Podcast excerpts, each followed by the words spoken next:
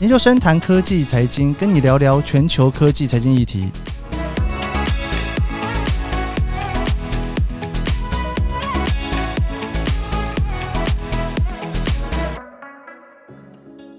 今天呢，我想要来跟大家来聊聊哦，波音七三七 MAX 哦，它真的是今年还蛮惨的哦，因为连续发生了两个空难，后来它当然就严重影响了波音的营收哦。最后呢，也在圣诞节的前夕有公布第三季财报之后呢，换掉了 CEO。那这一整年呢，波音其实真的不算太安静，而且它的股价其实从三月开始就还蛮惨的哦。所以我今天就想跟大家来聊一下波音七三七 MAX 这个事件究竟是怎么回事。基本上，现在这世界上最主要的两个商用飞机的厂商呢，就是波音跟空巴。波音基本上是美国的公司哦，那空巴是欧洲的公司。那我先简单的跟大家讲几个飞机的大小哈。如果一般飞机哦，你坐到的是两层楼的飞机，那在空巴里面呢，大概就是 A 三八零啦。那是一个很新的飞机哦，非常非常的大，不是所有的机场都能降落。那阿联酋是买最多的哦，所以阿联酋是有最多 A 三八零的。那如果你是坐到波音的飞机，有两层楼的话，那大概是旧飞机。所以你如果是看到旧飞机的话，大概就是波音的七四七哦。那波音七四七基本上现在已经很少飞了，所以要做到也不是那么容易了哈。那你如果是做到呢，里面是有三排座位的话哈，那三排座位呢的这种宽型的飞机呢，如果是在空中巴士的话，你比较常看到的会是 A 三三零。当然，你也会有机会看到 A 三四零跟 A 三五零，然后不过比较少，基本上以 A 三三零为主哦。那如果是波音的话呢，大概是七七七系列的哦，又或者是它比较新的飞机七八七系列的。不过七八七没有七七七这么大哦，它小一点点然后。那当然，在美国呢，还有七六七七五七，这个就比较少看到哈。好，那我们来讲今天的重点，这个 A 七三七哦。如果你坐那班飞机呢，中间有一条走道，然后两边各三个座位的经济舱。如果是波音的话，就是七三七系列的飞机。那如果是空中巴士的话，就是 A 三二零系列的飞机哦。那当然有可能是 A 三二一啦，哈，二三二一 neo。那什么时候飞大飞机，什么时候飞小飞机呢？当然，在航空公司的调度上面哦，就是有非常非常多的可能性哦。有两个比较大的原则，就是说比较长的，基本上会用比较大的飞机去飞。因为它能装的油比较多，续航力什么都比较好。那如果是比较近程的话呢，比较短程哦，那会用比较小的飞机去飞。那当然这也不一定哦，因为呢，你除了考虑这个近程、远程之外，太小的飞机当然你飞不远了哈。你要能够飞远呢，第一个就是油一定要够多。那当然呢，现在大家也希望它越来越省油哈。那进城的飞机有没有用大飞机的飞的呢？有哦，像东京到大阪那么短的距离，其实以前还飞过七四七哦，全部经济舱的七四七哦。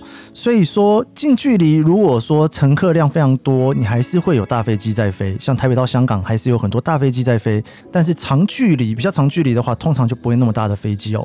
那七三七系列跟三二零系列呢，其实都是非常重要的飞机，因为它比较小。像美国的国内线啊，比较少会去飞大飞机哦。那在欧洲也是哦，它情愿呢密集一点哦，一个小时可能有多几班，但是它是比较小的飞机去飞，它也会避免用大飞机去飞。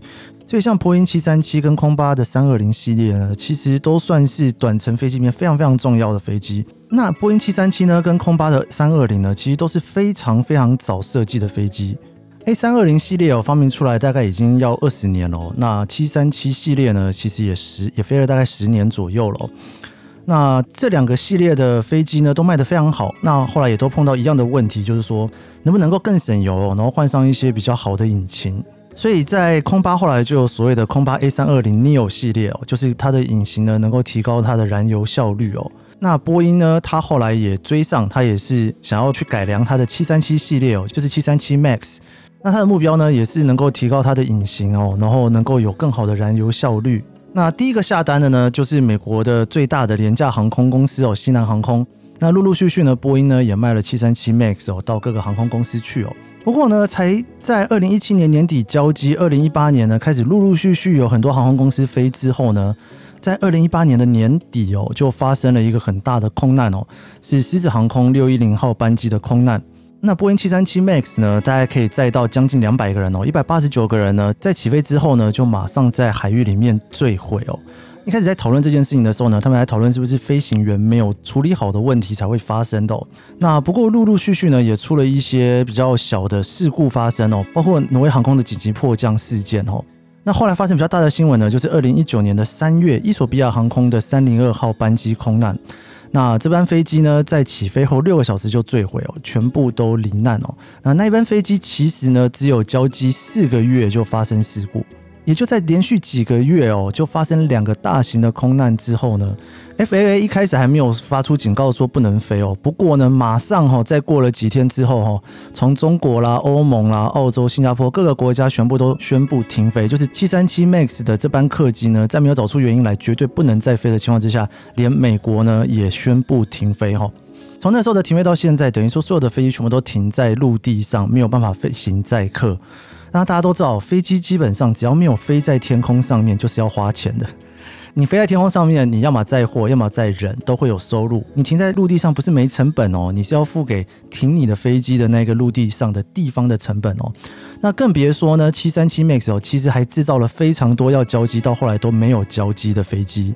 那我刚刚有提到说，因为 A 七三七 MAX 它最主要的竞争对手呢，是想要跟它的同类型的客机 A 三二零 neo 去抢生意哦。那现在七三七 MAX 没有办法出飞机，那 A 三二零 neo 当然就卖得更好了。波音的股票呢，在今年三月一号的时候突破了最高峰，是在四百四十块美金哦。那在空难之后呢，第一季、第二季的财报的影响还没有那么大，不过第三季的财报就非常非常惨，因为呢，本来从三月的时候发生事故之后。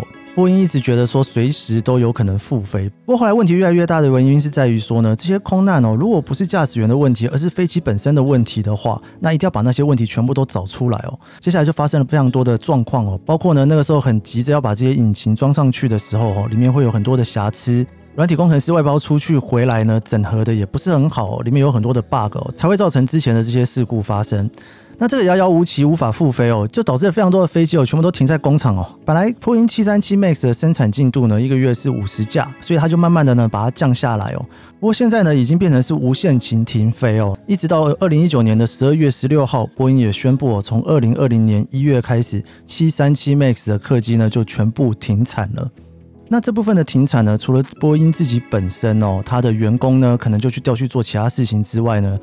大家还有一个很重要要注意的，就是它的一些承包商啦，跟上游厂商可能是没有办法承受这么大的压力的哦。比方说，里面部分零件的厂商啦，他们可能也没有办法这样子无薪假轮休，一直撑撑到 A 七三七 MAX 复飞为止。所以整个产业链哦，也发生了非常大的状况。现在就算 A 七三七 MAX 要重新开工，也没有办法马上开始哦。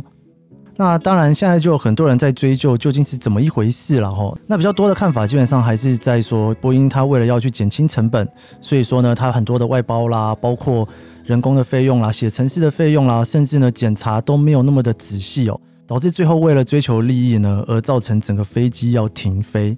那今年第三季的财报当然就非常惨了哦，那个交机的数量变少，跟去年比起来，真的是少非常非常多。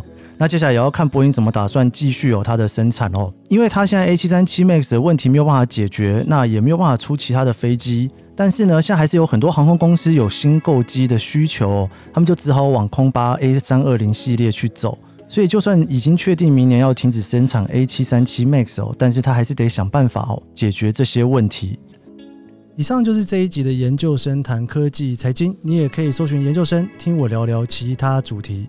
还有，别忘了追踪研究生的脸书和 IG。我们下一集节目见喽，拜拜。